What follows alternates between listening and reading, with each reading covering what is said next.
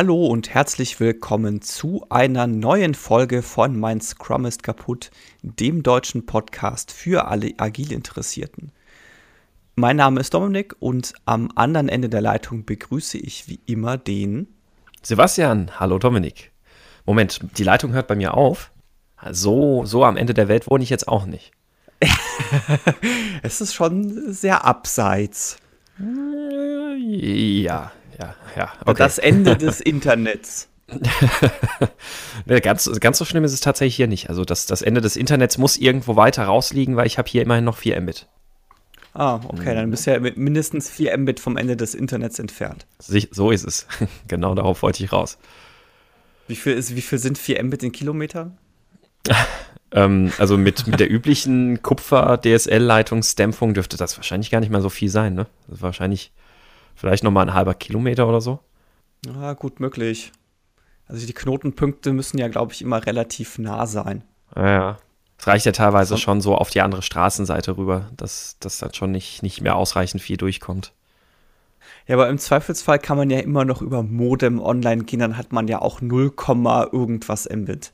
Ja, ich, also ich habe, gut, ein Modem, also ich habe hier nicht mal mehr einen klassischen analogen Telefonanschluss. Ähm, aber ich habe hier ähm, mit, also wenn, wenn ich Downloads machen muss, habe ich jetzt die letzten zwei Monate dank dieses Vodafone 100 Gigabyte Gigaboost Geschenks, ähm, habe ich größere Downloads tatsächlich einfach übers Handy laufen lassen, weil ich über UMTS hier so um die 30, 40 Mbit kriege. Äh, über UMTS, über LTE.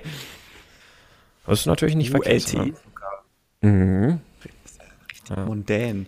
Ja, aber dauert nicht mehr lang, dann gibt es ja auch richtiges Internet. Also durch, durch die Leitung gelegt. Das, das wird nicht mehr so lange dauern. Sehr gut. Dann kannst ja. du ja auch, wenn, wenn du dann richtiges Internet hast, dann kannst du ja auch richtig verteilt arbeiten.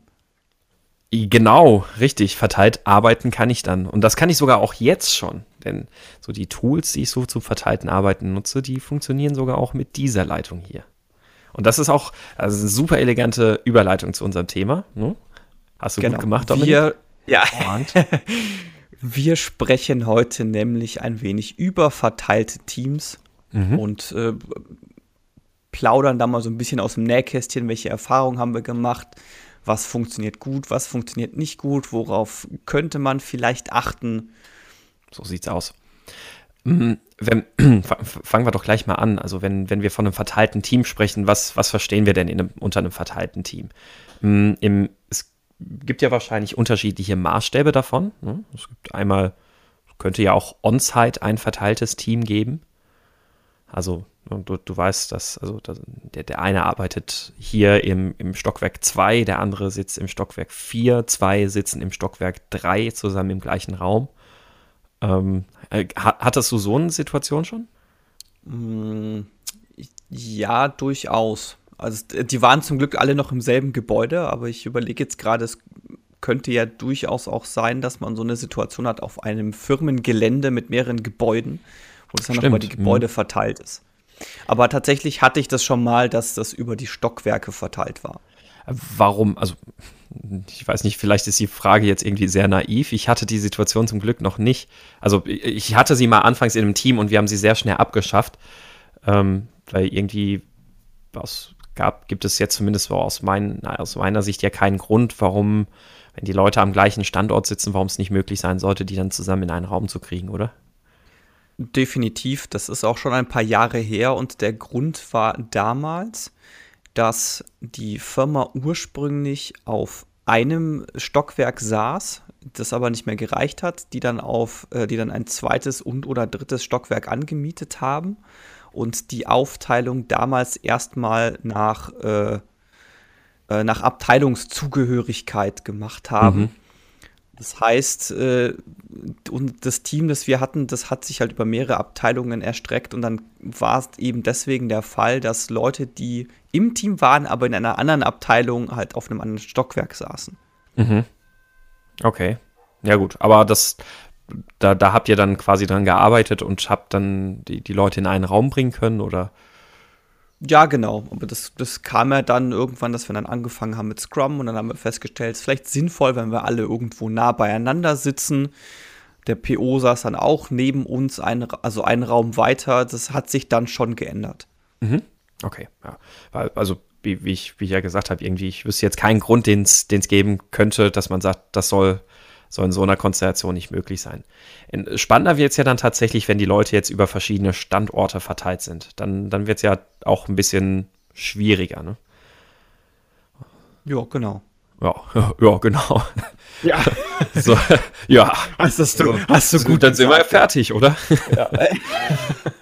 ähm, ja, also es gibt ja, es gibt ja so eine schöne Daumenregel eigentlich, die man ähm, für, für die Produktivität von verteilten Teams rannimmt. Und zwar sagt man da ja, ähm, dass man rund 50 Prozent Produktivitätsverlust hat durch, durch die Arbeit in einem verteilten Team über verschiedene Standorte. Ähm, es gibt dazu ähm, Studien, unter anderem auch von, von Microsoft. Ähm, die müsste ich nochmal raussuchen, dass wir die auch in den Show Notes verlinken können. Ähm, aber das ist schon, schon relativ drastisch eigentlich, ne? Also 50 Prozent. Ja, das ist schon nicht ohne. Also da würde mich jetzt tatsächlich auch die Studie oder die Grundlage dieser Aussage interessieren. Ja, also ich, also ich, ich kann das ein Stück weit nicht nachvollziehen, muss ich ganz offen sagen, ähm, um, um einfach mal so kurz ein bisschen auszuholen.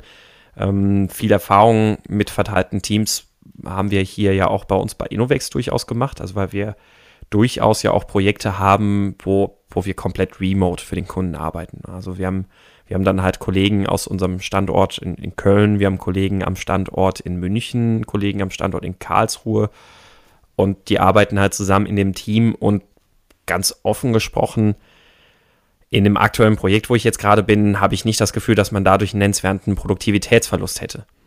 Ich glaube, es hängt aber auch sehr stark von der, sagen wir mal, Seniorität des Teams ab.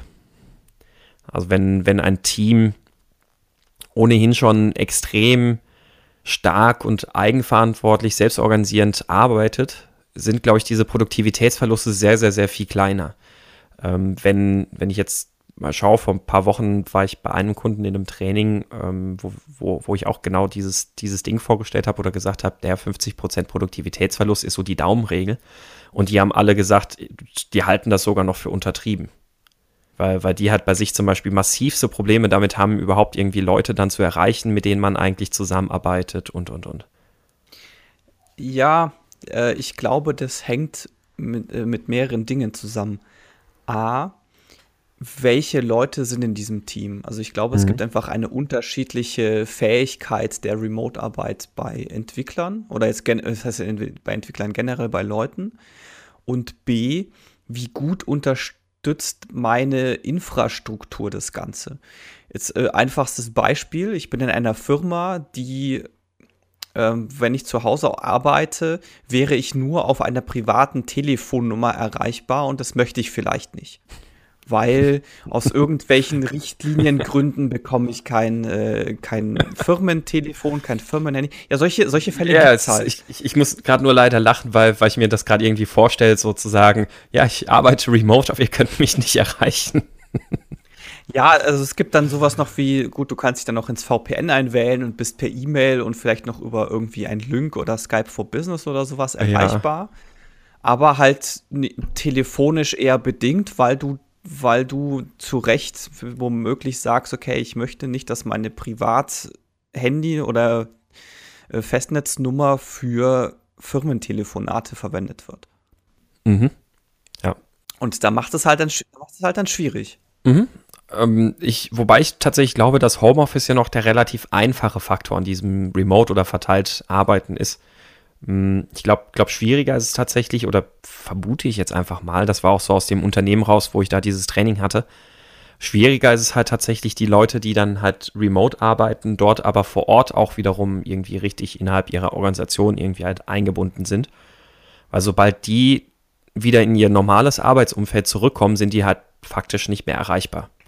Die, die sind dann zugeschüttet mit, mit anderen Meetings und Dingen oder sonst irgendwas.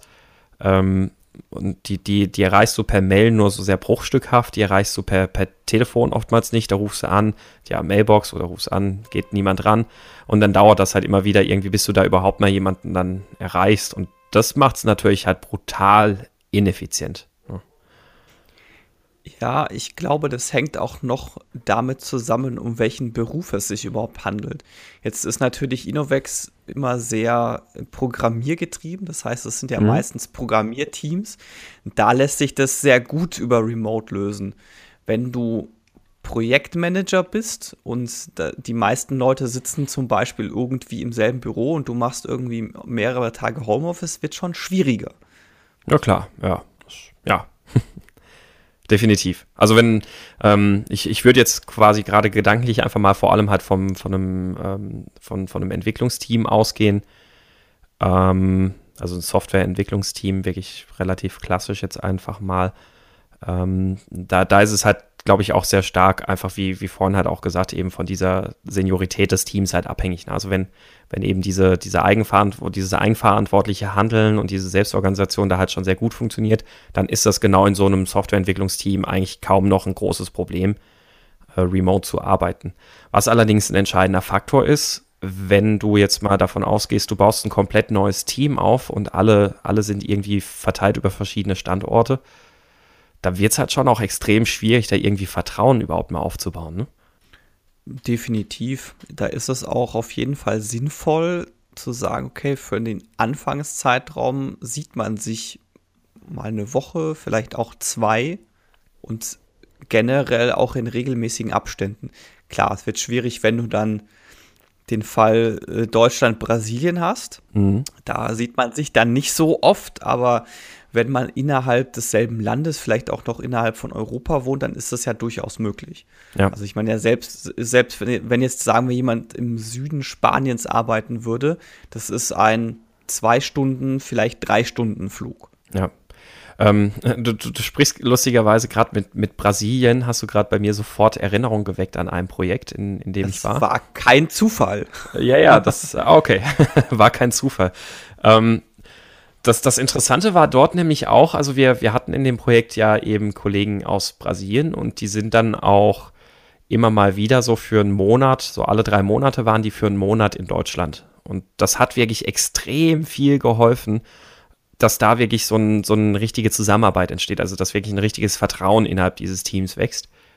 Und kann ich auch nur empfehlen, wenn ihr ein Remote-Team habt, schaut, dass ihr die Leute wenigstens mal für eine Woche ganz am Anfang irgendwie zusammenbringt und dann behaltet es oder lasst es nicht dabei, dass ihr einfach euch dann nur die, die eine Woche zusammen zusammentut beim Arbeiten, sondern versucht auch abends mal irgendwie zusammen wegzugehen. Dann, damit da wirklich ein echtes Vertrauensverhältnis innerhalb des Teams wirklich entstehen kann. Ne? Five Dysfunctions of a Team und so, This Absence of Trust.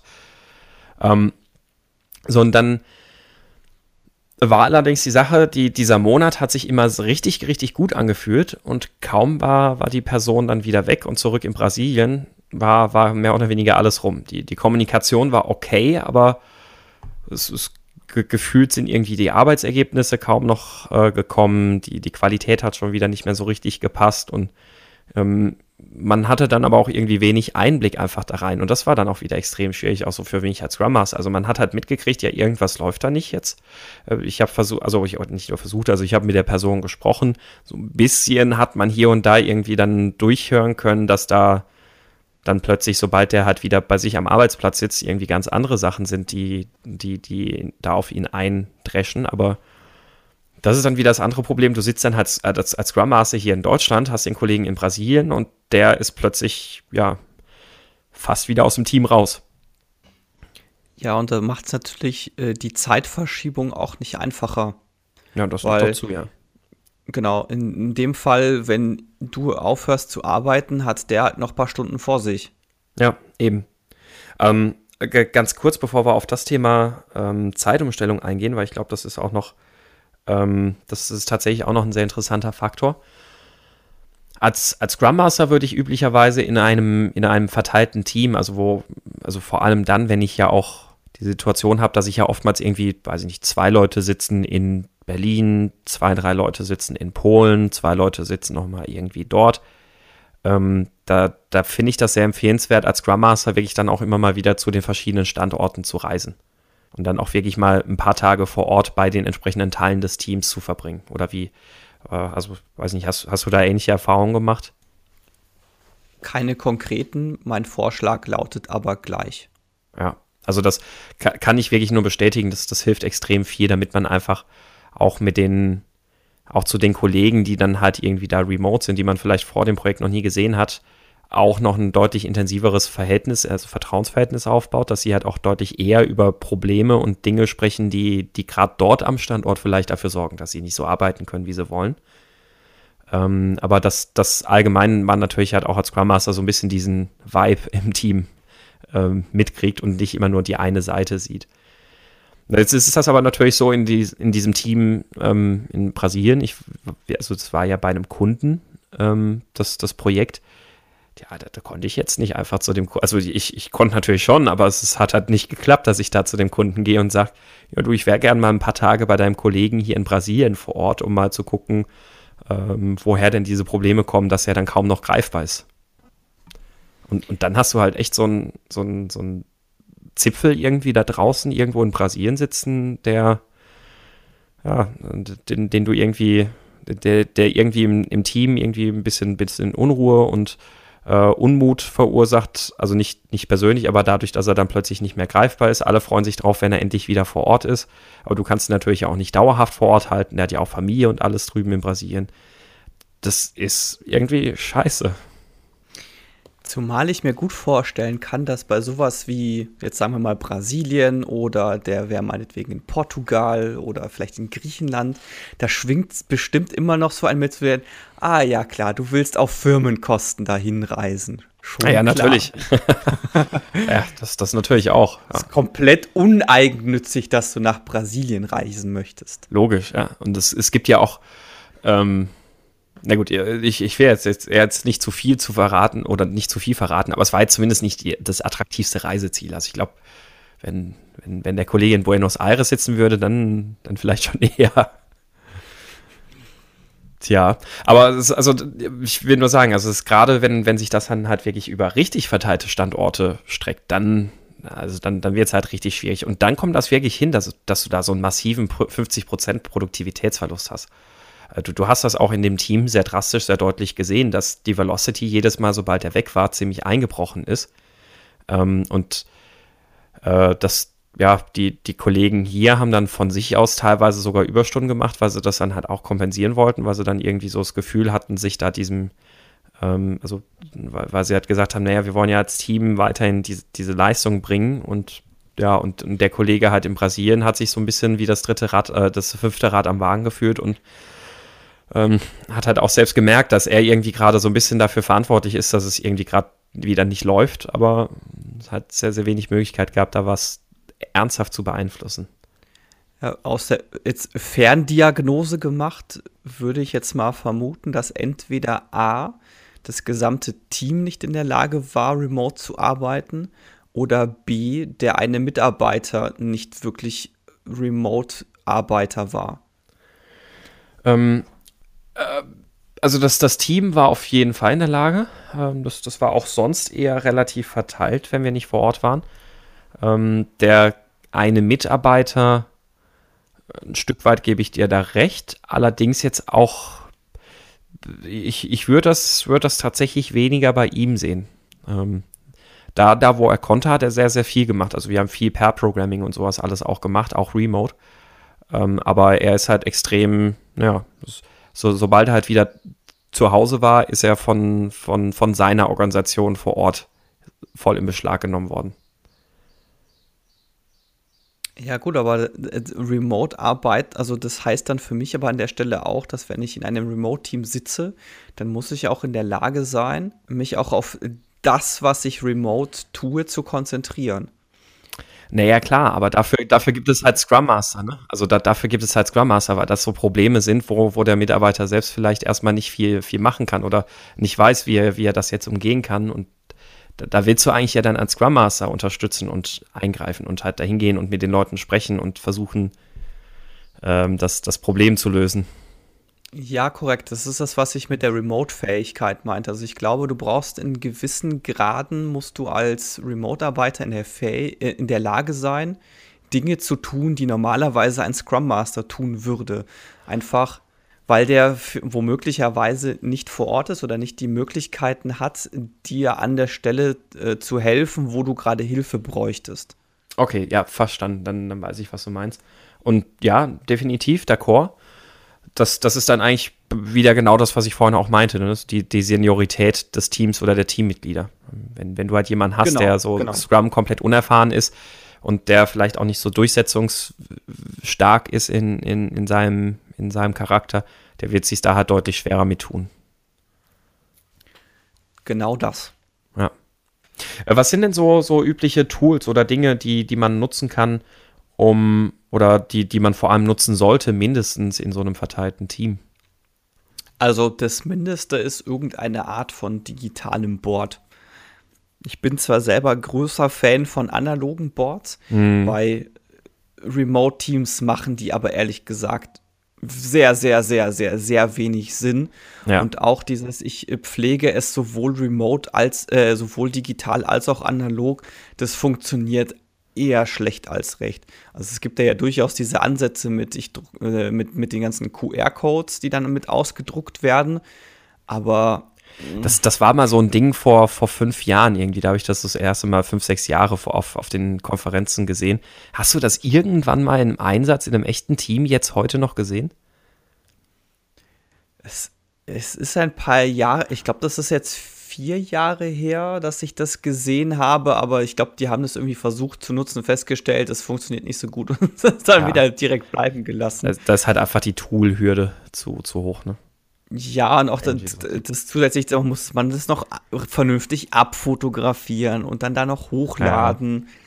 Und dann werden auch, die, dann hast du auch wieder so die typischen Synchronisationsprobleme. Was war zuerst da? Was wurde zuerst verschoben? Was hm. ist mhm. jetzt der Master?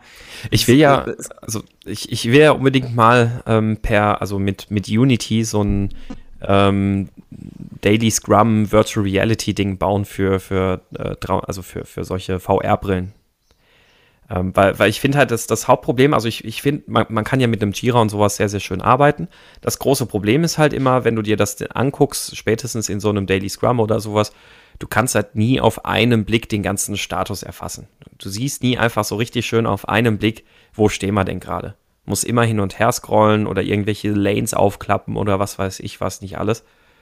Ähm, und, und da wäre es doch eigentlich schön, wenn du dann so ein, du setzt deine VR-Brille auf, du musst ja gar nicht die anderen sehen, also nicht so von wegen Avatare oder sowas, aber hast halt deine Brille auf und hast dann vor dir ein großes virtuelles Taskboard. Ja, sowas das wäre doch schön, praktisch. oder? Ja. ja.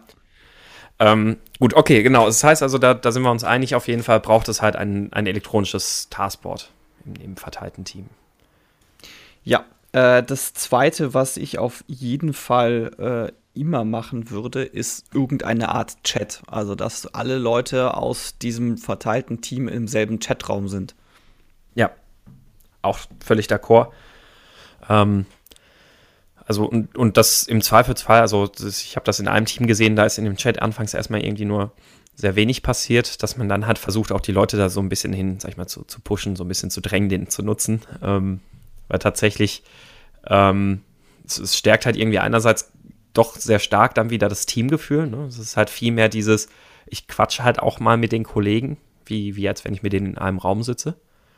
Ja. Ähm, und es ist halt in der Kommunikation viel, viel, viel, viel, viel ähm, effektiver, als, als wenn ich einfach irgendwelche Mails durch die Gegend schicke im Team.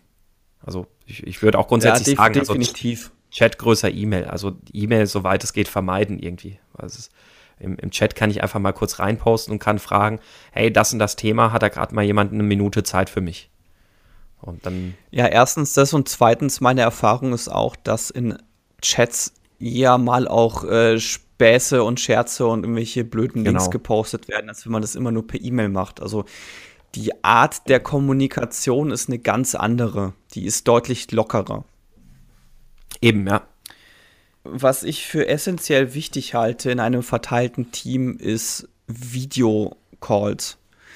Ich hatte das nämlich schon, auch schon mal in einem Team, die dann auch zum Daily immer per, das nur per Telefon gemacht haben. Das war furchtbar.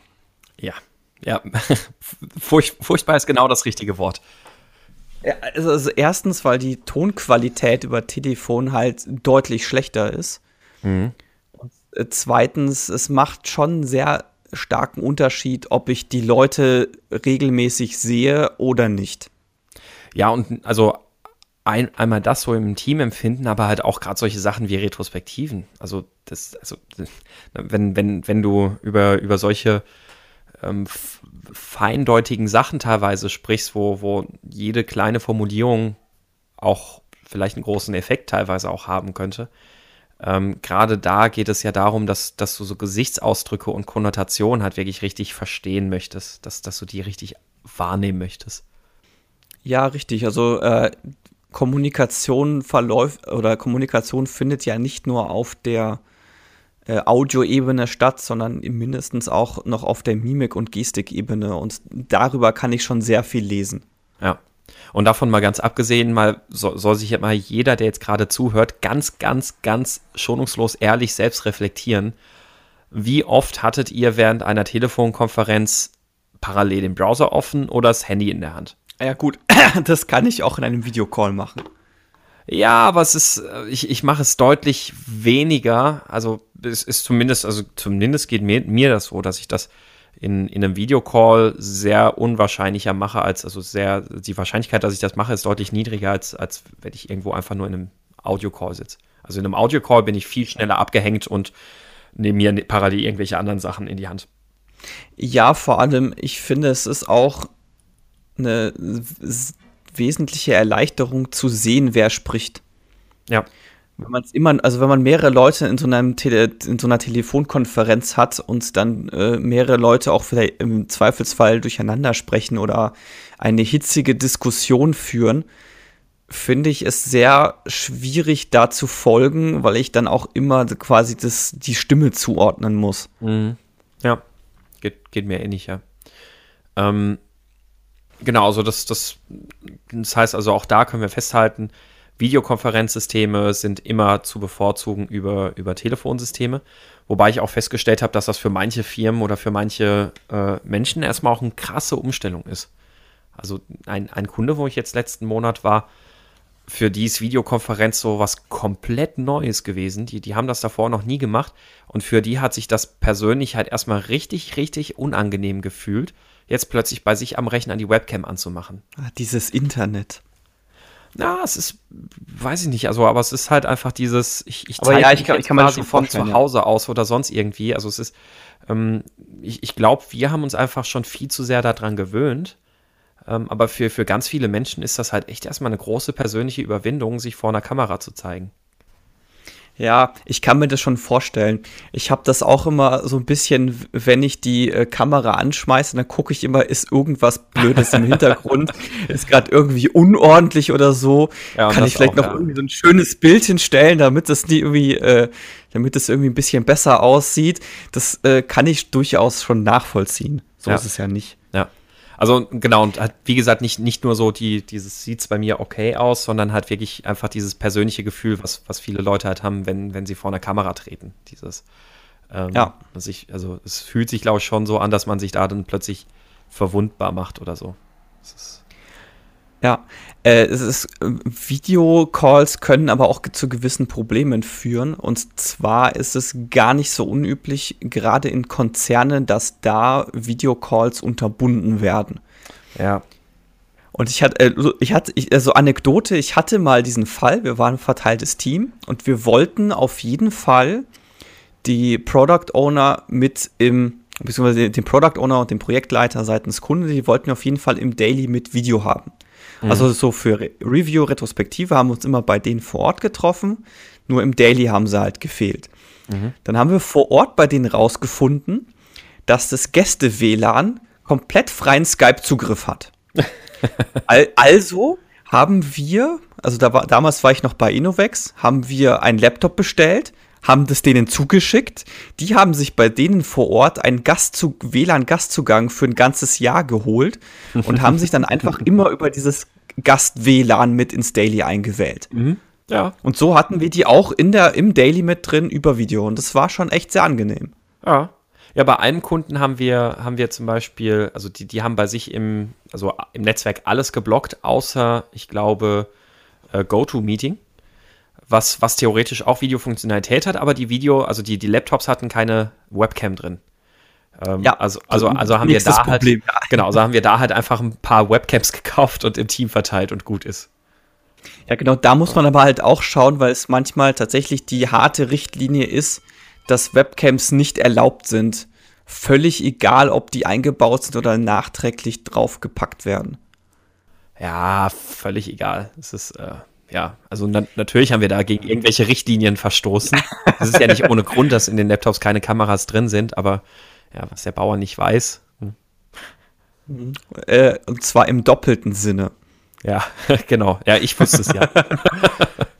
ähm, gut, okay, das heißt also, haben wir, haben wir das auch schon mal abgehakt. Also wir haben, wir haben Videogröße Audio, wir haben ein paar Dinge, die man berücksichtigen muss, ähm, wenn, wenn man auch Videochats oder ähnliches macht.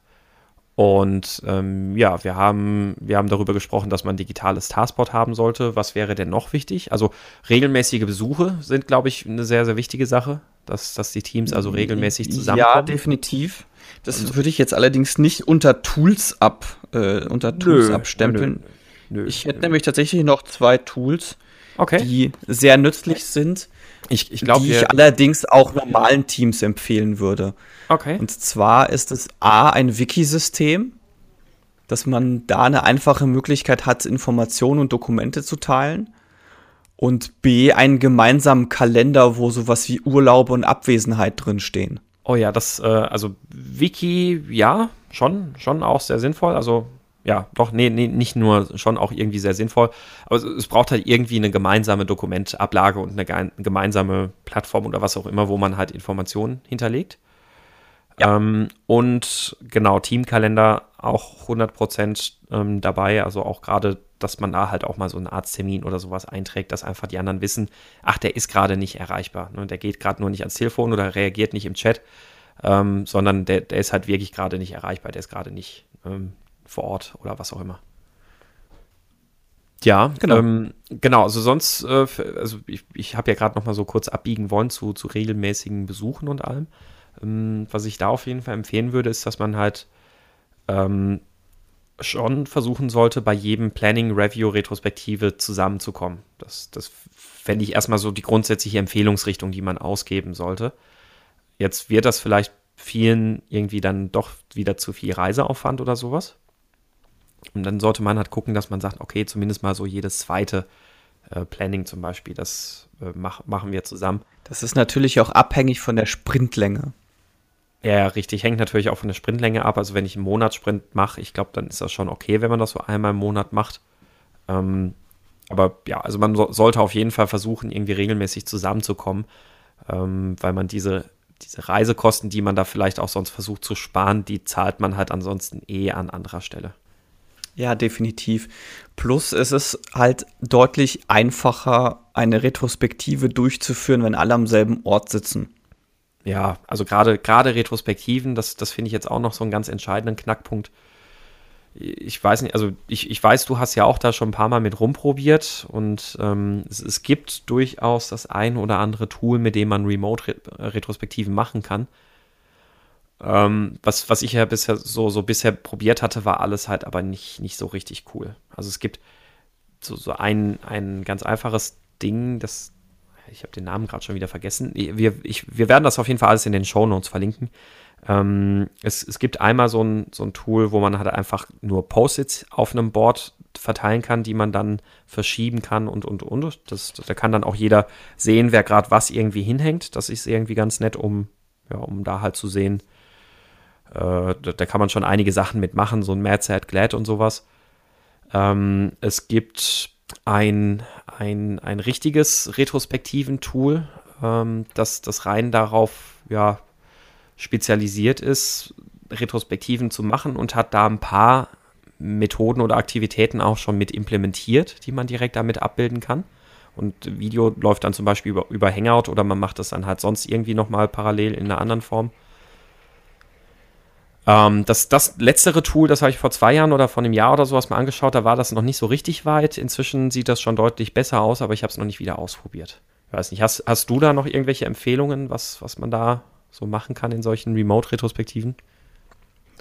Also ich habe äh, irgendwelche Tools bedingt nur ausprobiert.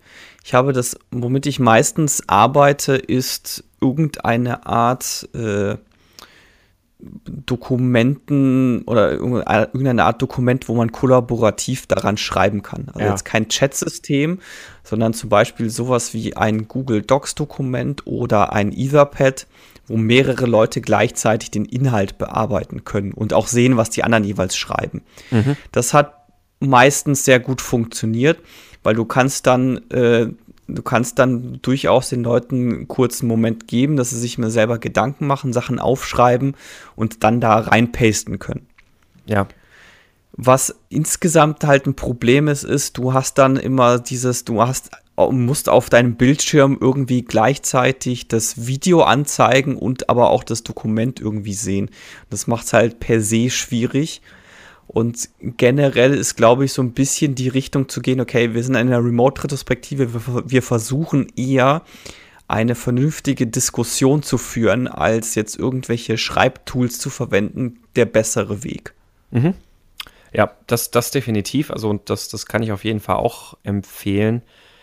Ähm, weil, weil man sonst unter den gleichen Effekt hab, haben wir, finde ich, auch im Planning äh, die Leute scha schauen dann sonst irgendwie nur noch, warten nur noch irgendwie drauf, dass die Sätze dahin getippt werden, äh, anstatt wirklich eine lebendige Diskussion zu führen. Dieses Zugucken beim Schreiben ist, ist finde ich, ein sehr gutes Werkzeug, um sich von der Diskussion abzulenken. Ja, definitiv.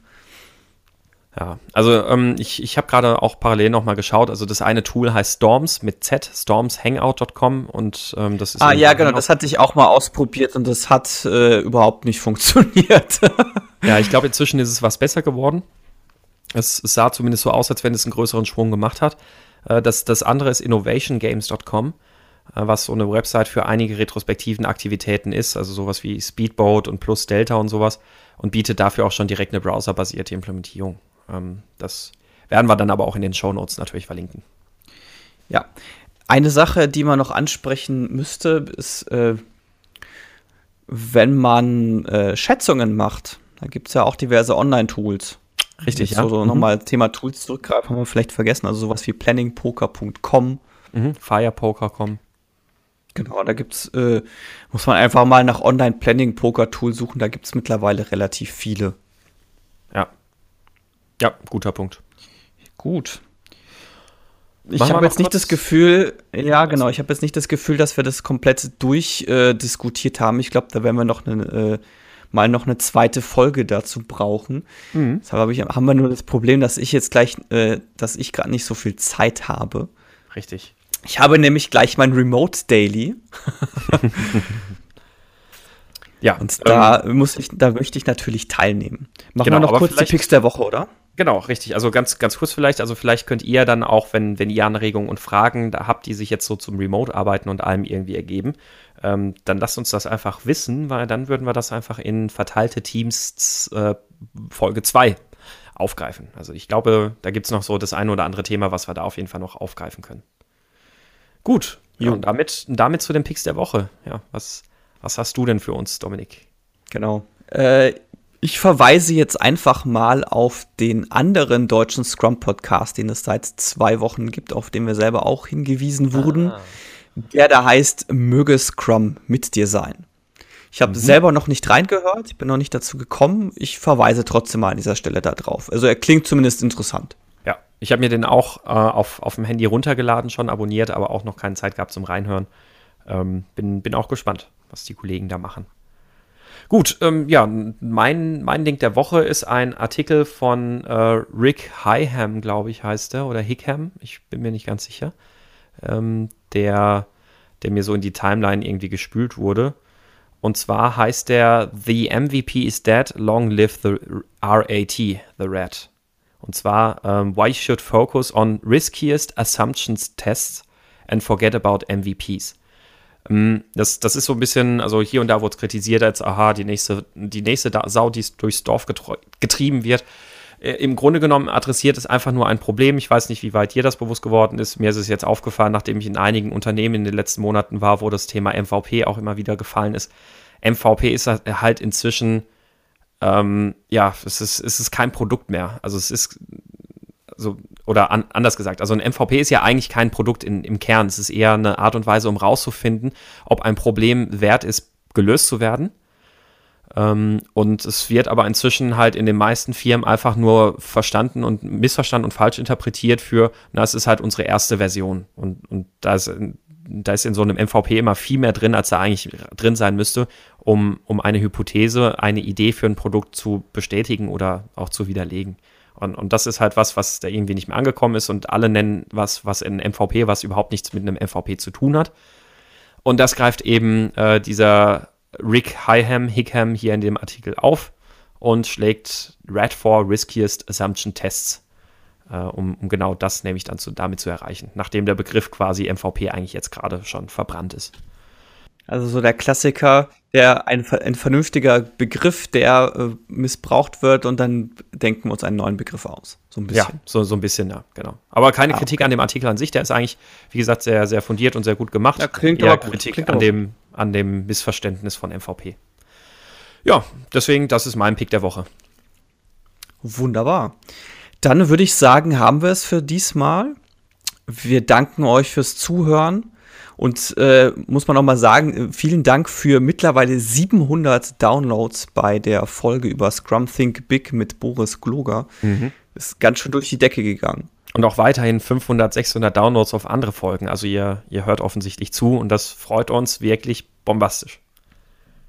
Genau. Äh, es kamen jetzt auch mittlerweile ein paar neue Themenvorschläge rein. Vielen Dank dafür. Die werden wir demnächst auch mal aufgreifen für euch gilt natürlich auch, wenn ihr einen Themenvorschlag habt, dann schickt uns den doch gerne an thema at meinscrummistkaputt.de. Ansonsten freuen wir uns über jegliche Bewertungen bei iTunes, bei Facebook. Gut, bei Twitter kann man jetzt nicht bewerten. Ja, wir freuen uns aber auch einfach so, wenn ihr uns kontaktiert oder in, äh, in, in, ja, in Kontakt tretet. Wir sind erreichbar über facebook.com slash scrumkaputt oder twitter.com slash scrumkaputt oder natürlich auch auf www.meinscrummistkaputt.de. So das war es für diese Woche und wir hören uns nächste Woche wieder. Bis dahin. Tschüss.